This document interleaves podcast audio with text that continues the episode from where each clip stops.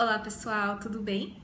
Aqui é a Roberta Rocco da Academia Mind e eu tô aqui gravando mais um vídeo para você sobre um assunto aqui que é muito interessante, que é sobre se você ouve a sua voz interior, se você ouve a sua intuição.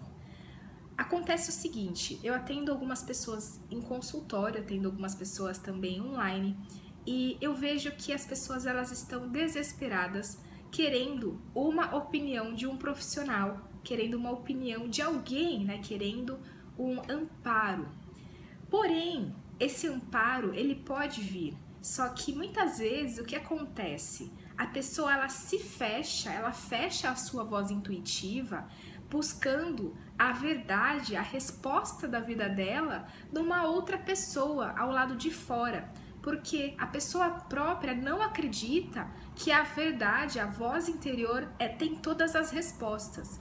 E quando a pessoa não acredita nela mesma, não acredita que o que ela decidir é o mais correto, quando ela não tem essa autoconfiança de poder ela mesma se ajudar, qualquer resposta vai se tornar inútil, porque ela perde a força quando ela ouve uma outra pessoa e a ignora, ela mal sabe o, o mal que está fazendo quando ela ouve uma outra pessoa e passa por cima da própria intuição. Então, o que eu tô querendo dizer aqui é você vai procurar um profissional da saúde, você vai procurar um terapeuta, vai procurar o que você deseja, vai ter opiniões das outras pessoas, mas jamais, jamais passe por cima da sua intuição. Jamais vá ao médico e o médico fala A, só que a sua intuição diz B. Jamais. Esses dias eu ouvi, por exemplo, de uma paciente que ela foi ao médico e o médico falou para ela dar salmão para o filho dela todos os dias. E ela, muito fiel ao médico, começou a dar, começou a dar salmão para o filho todos os dias. Só que isso não era era contraintuitivo para ela. Isso não era algo que fazia parte da crença dela, da intuição dela. E para ela isso não era o mais correto, né? Ela como mãe. Só que ela passou por cima da, da, do lado dela materno, da intuição dela materna, e ela come, começou a dar salmão para ela, para o filho todos os dias. Eu não estou dizendo que dar salmão é correto ou não é correto. A questão é que dar salmão para o filho não estava fazendo bem para o filho.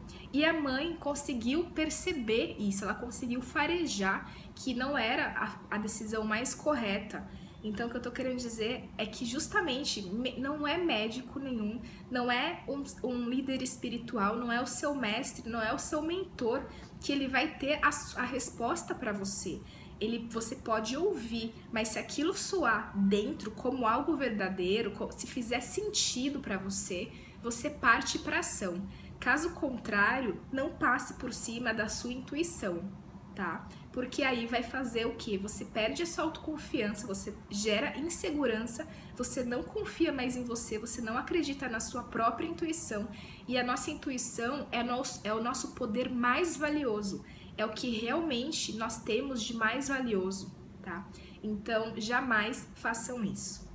Então, essa é a minha dica de hoje. Se você gostou, compartilha, curta, comenta aqui embaixo que eu vou ler os seus comentários e eu fico muito agradecida, tá bom? Um grande abraço e até o próximo vídeo.